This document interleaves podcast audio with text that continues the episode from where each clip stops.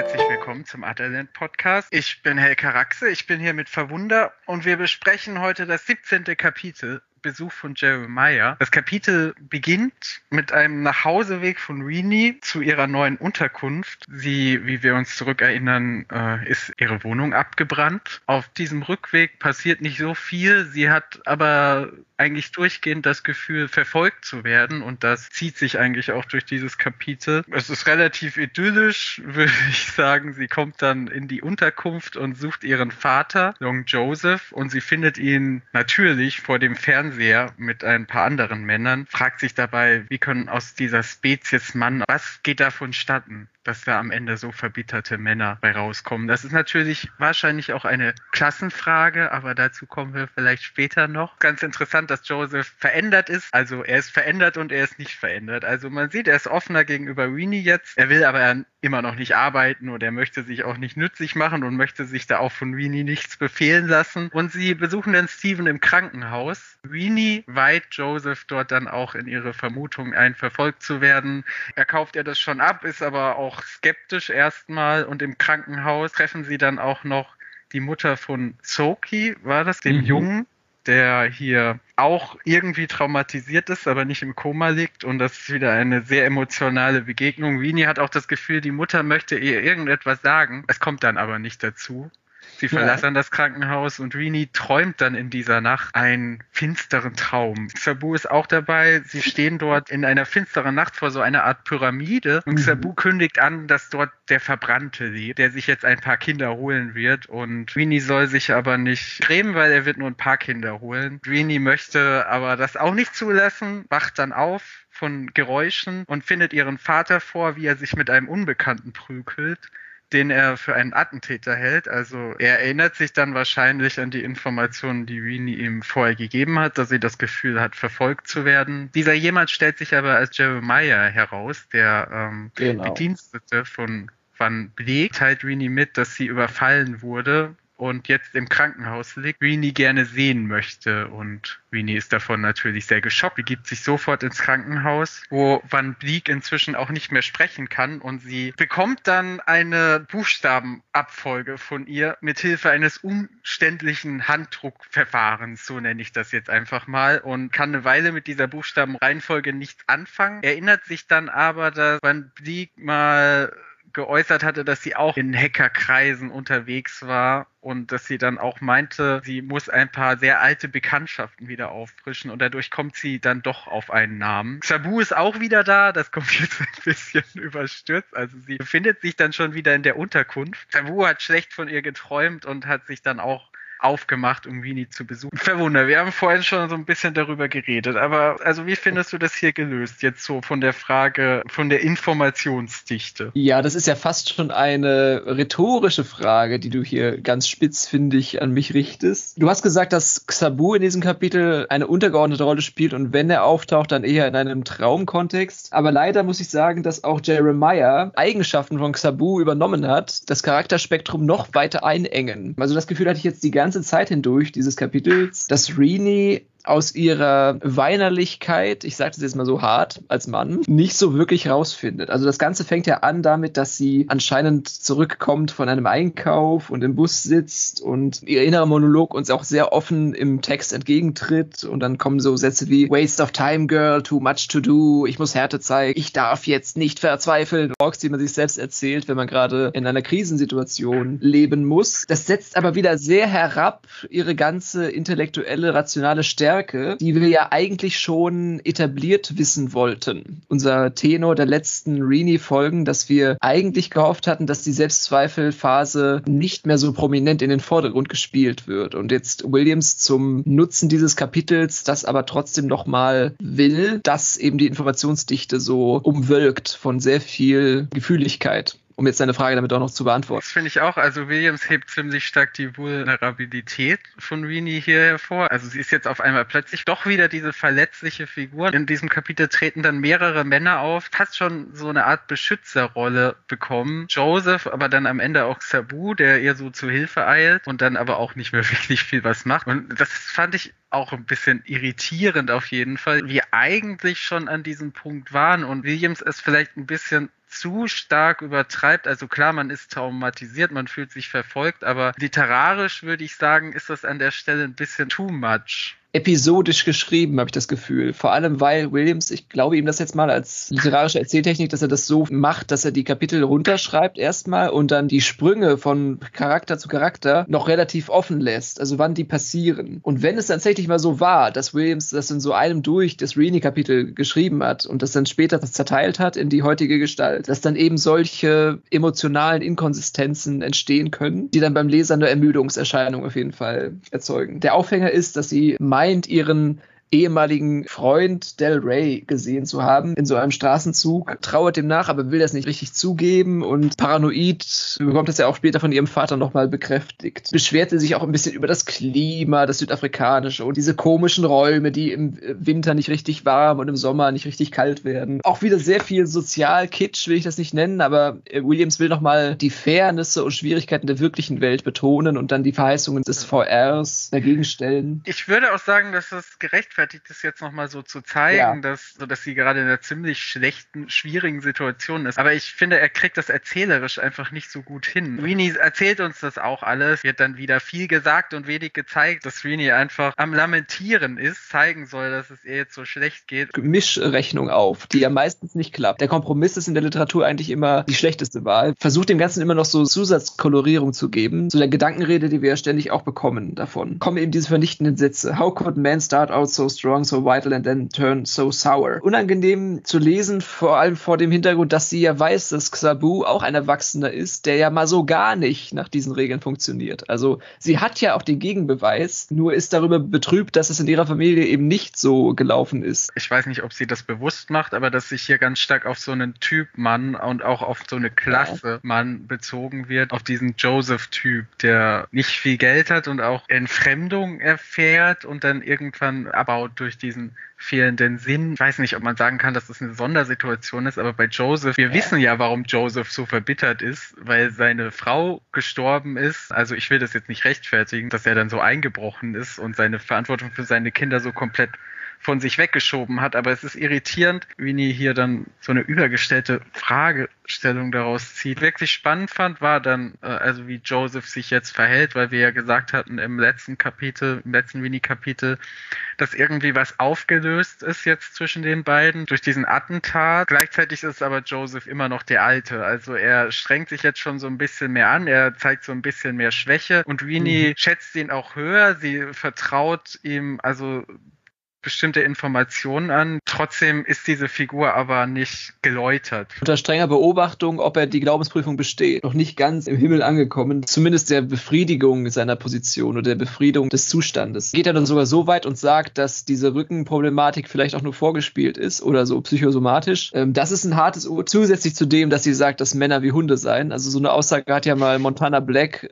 andersherum fast die Streaming-Karriere gekostet. Sie sagt das nicht selber, aber sie sagt, dass das ein Kollege gesagt. So um diese zwei Ecken herum. Aber vielleicht möchte Williams natürlich auch zeigen, dass sie eben so stark von ihrem Vater geprägt ist, so in ihrem Männerbild. Das vielleicht auch der Grund ist, warum sie mit Xabu nicht so viel anfangen konnte. So am Anfang des Buches hat sie Xabu ja auch eher wie so einen kleinen Bruder behandelt. Also da war sie ja auch mehr oder weniger seine Lehrerin. Das kommt natürlich noch hinzu. So eine Entwicklung vonstatten gegangen, wo Xabu erstmal beweisen musste, um von Winnie als gleichberechtigt angesehen zu werden, würde ich sagen. Also will sie den kindlichen Mann, der eine ernste, erwachsene Strenge zeigen kann, oder will sie den alten, verbitterten Mann, der pouting like a scolded child, also der eine Schnute zieht wie ein ungezogenes Kind. Also sie kann sich ja auch nicht wirklich entscheiden so zwischen Skylla und Charybdis, welchen Männertyp sie überhaupt erträglich hält. Und dieser Del Rey, wie gesagt, will jetzt nicht zu viel sagen, aber er kommt vielleicht nochmal wieder. Wir kriegen noch ein paar mehr Kandidaten die vielleicht besser ihrem Ego entsprechen, ihrem Mindset. Würdest du sagen, dass Rini so jemanden sucht? Okay. Das würde ich jetzt äh, damit nochmal ausstellen wollen, dass auch der Geschlechtstrieb nicht okay. stillsteht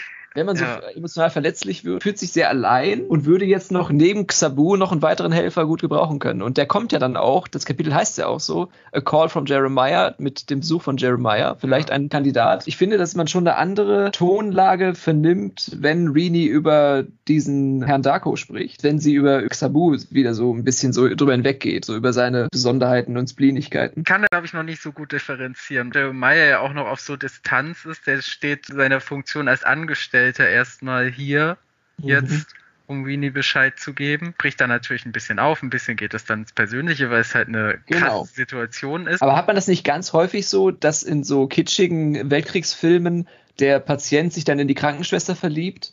Und vielleicht ist es hier so eine Art äh, umgekehrte Genderband-Version davon, dass praktisch der Krankenpfleger von Frau Bleek für Rini attraktiv wird, gerade weil er seine fürsorgliche weibliche Seite dadurch zeigt oder so. Also ist auf jeden Fall ein möglicher Ausgang, würde ich sagen. Genau, und dann eben nochmal hart kontrastiert mit diesem Vater, der in dieser Jungswelt bei seinen Kumpels also ein ganz bestimmtes Männerbild pflegt. Ich glaube wirklich, also, dass man das so erklären könnte, dass sie eben mit Joseph aufgewachsen ist, dass sie hier diese Verabsolutierung macht und dann eben fragt, warum werden Männer immer verbittert oder so. Man muss sich vielleicht auch immer vor Augen halten, dass das ein Mann geschrieben hat und ja. dann nochmal sich überlegen, was das aussagt sagt jetzt, was uns Williams eigentlich damit sagen möchte. Auch diese ganze Szene, wie Jeremiah dann entdeckt wird. Also ich weiß nicht, ich bin jetzt über den Traum hinweggegangen. Also der Traum ist ja, ich würde sagen, einigermaßen selbsterklärend. Über die pyramidalen Formen, genau. Und die, die Kinder, die gejagt werden und das kennen wir ja alles schon. Jeremiah wird doch eigentlich wie der prototypische Liebhaber so eingeführt in die Geschichte wiederum. Wie schon mal vorgekommen zu sein, dass Rini so Besuch bekommen hat. Das ist auf jeden Fall ein starkes Symbol, dass Rini aufwacht und da prügeln sich so zwei Männer vor ihrem Bett.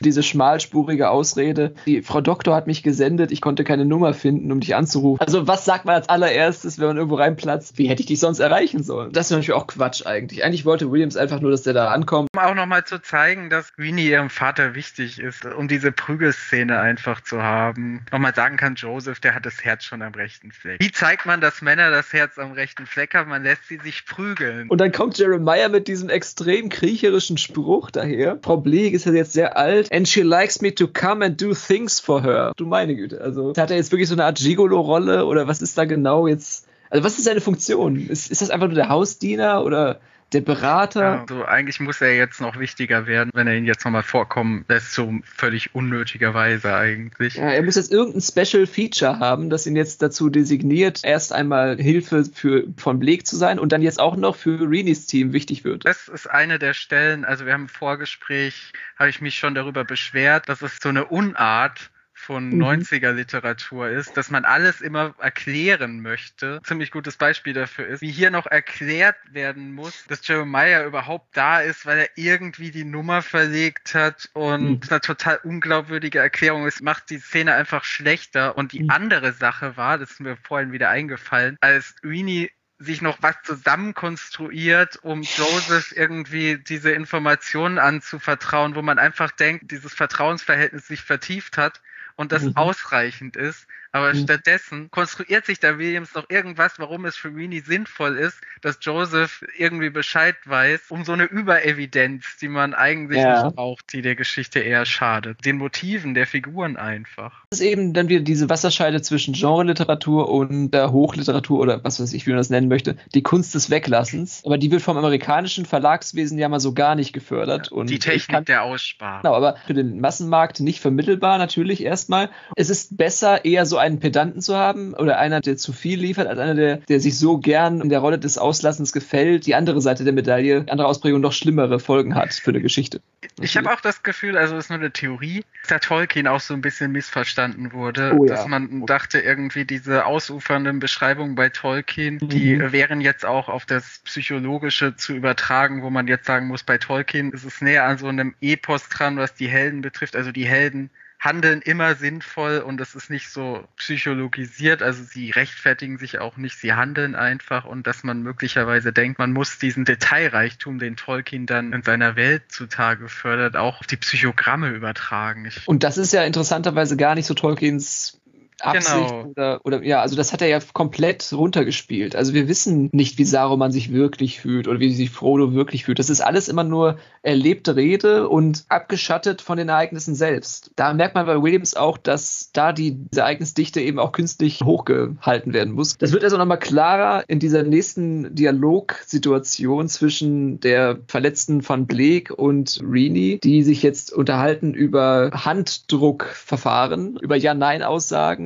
die dann von Rini so gestellt werden müssen, dass sie trotzdem noch Informationen da herausziehen kann. Ich glaube, jeder kennt dieses, dieses Sprachverfahren von Stephen Hawking. Sie imitiert dann so ein bisschen eine Tastatur. Rini bekommt dann diese Buchstabenreihenfolge, in der sich auch das Wort Vorsicht befindet und auch wieder etwas, wo Winnie dann sagt, Van Bleek, die ist krass effizient, die würde nicht Vorsicht dazu schreiben, wenn es nicht wichtig wäre. Auch wieder so eine Information, die es nicht braucht. Nicht noch so eine zusätzliche Psychologisierung von Van Bleek. Jeder kann nachvollziehen, dass in dieser Situation Vorsicht als Information zusätzlich gegeben wurde. Worauf dann Williams damit hinaus wollte, ich kann jetzt nur spekulieren, ist diese Schlussformel, die die Hilfe gegeben hat bei der Entschlüsselung des Enigma-Codes. Also, dass jede Nachricht, die mit Enigma verschlüsselt wurde, dieser Nazi-Technik der Geheimhaltung im Zweiten Weltkrieg, dass alle Briefe mit Heil Hitler geendet haben. Und da sie wussten, dass immer Heil Hitler vorkommt, konnten die praktisch reverse engineeren, diesen Buchstabenschatz dann die ganzen anderen weiteren Wörter dann äh, rückentschlüsseln. Also die Hauptfunktion dieser letzten Schlussformel war ja, dass sie da erkennt, wie das kodiert wurde von Frau Bleek. Also das war, glaube ich, so der, der Punkt, auf den sie hinaus wollte damit. Was das jetzt genau war, also ist auch so ein bisschen mysteriös eingeleitet. Also sie will wissen, wer ihr in der Situation jetzt noch helfen kann, um einen Schutzraum zu finden. Aber mich wundert, dass das nicht schon über Martine de Robin läuft, die ja schon im letzten Rini-Kapitel eingeführt wurde. Also warum jetzt wieder Frau Bleek, wenn wir doch jetzt eigentlich schon Frau Bleek als Informationsgewinn schon abgehakt hatten?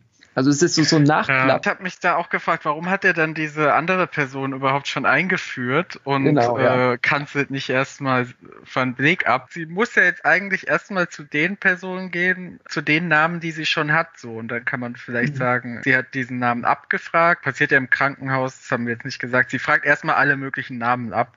Und Mhm. Van Bleek verneint die alle, also dass sie nichts wissen könnten. Und insofern könnte man vielleicht sagen, das ist der Punkt, Ja. aber es ist trotzdem seltsam, dass diese Figur einfach ja genannt wird und Van Bleek doch wieder die einzige Person, die sich irgendwie damit auseinandergesetzt hat, so gefühlt. Also die Erzählökonomie stimmt da nicht so wirklich. Und das wird später noch drastischer oder noch in anderen Varianten dringlicher, die Frage, was da manchmal in Williams Konzept vorgeht. Dennoch kommen wir ja dann zu einer vorläufigen Erkenntnis mit dem Kapitel noch, dann doch wieder Martine kontaktieren müssen, die ja jetzt bald auch mal ihre Rechercheergebnisse kundtun sollte. Ja, also sie hört jetzt nochmal eine Sprachnachricht ab, die vor der Verletzung von, von Blake aufgenommen wurde. Das ist auch wiederum komisch. Seltsam getimed, also sie hört dann eine Sprachnachricht ab, die sie schon hatte, als Van Bleek noch gesund war und daraus Mhm. zieht sie dann die Information, dass Van Bleek sagt, sie muss ein paar sehr alte Bekanntschaften erneuern und dadurch kommt Weenie dann auf diese Hacker-Leute und fragt die dann ab.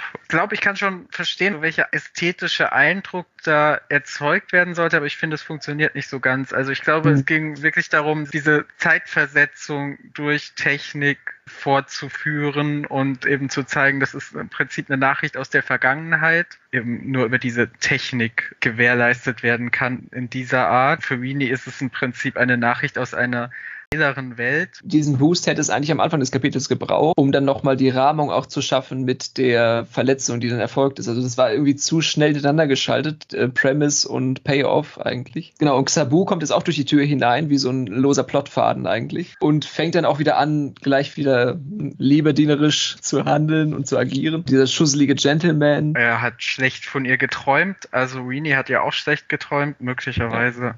Irgendwie ein ähnlicher Traum. Äh, Xabu wird aber nur eingeführt noch, damit man ihn im nächsten Kapitel direkt zur Verfügung hat, weil Genau. er füllt hier eigentlich keine Funktion mehr, außer dass er diese Gruppe eben noch vergrößert. Genau, und er macht dann nochmal seine Brüche wieder. Da sind Krokodile in diesem Fluss.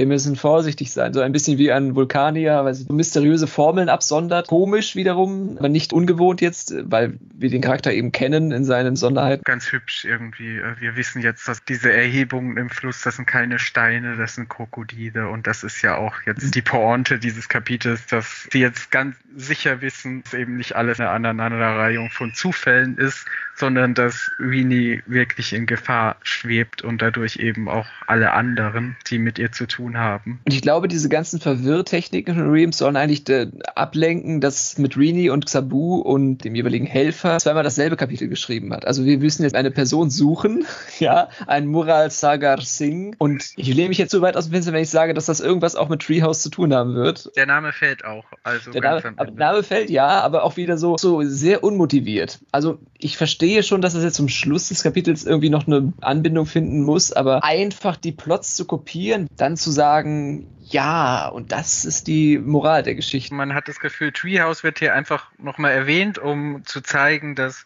Orlando aus dem vorherigen Kapitel, also dass die der gleichen Bedrohung ausgesetzt sind, was man eigentlich schon wusste. Der einzige Grund, dass jetzt hier. Und die Ausleitung ist nochmal besonders schmutzig, jetzt erzähltechnisch gesehen, weil jetzt Van Bleek ihren Tod off-camera erleben muss, um den Effekt nochmal zu verstärken, dass Jeremiah einen weichen Kern hat. Das Kapitel endet damit, dass Winnie einen Anruf von Jeremiah ja jetzt wieder in ihrer Unterkunft.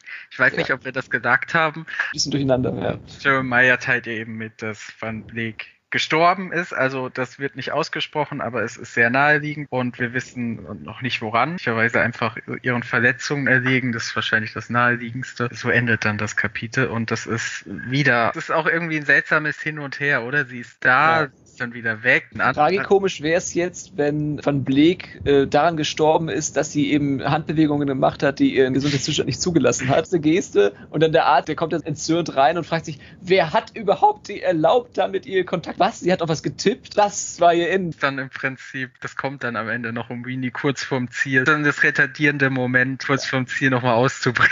Wir, wir sind ja jetzt erst im ersten Drittel des Buchs, also das wäre jetzt eine sehr komische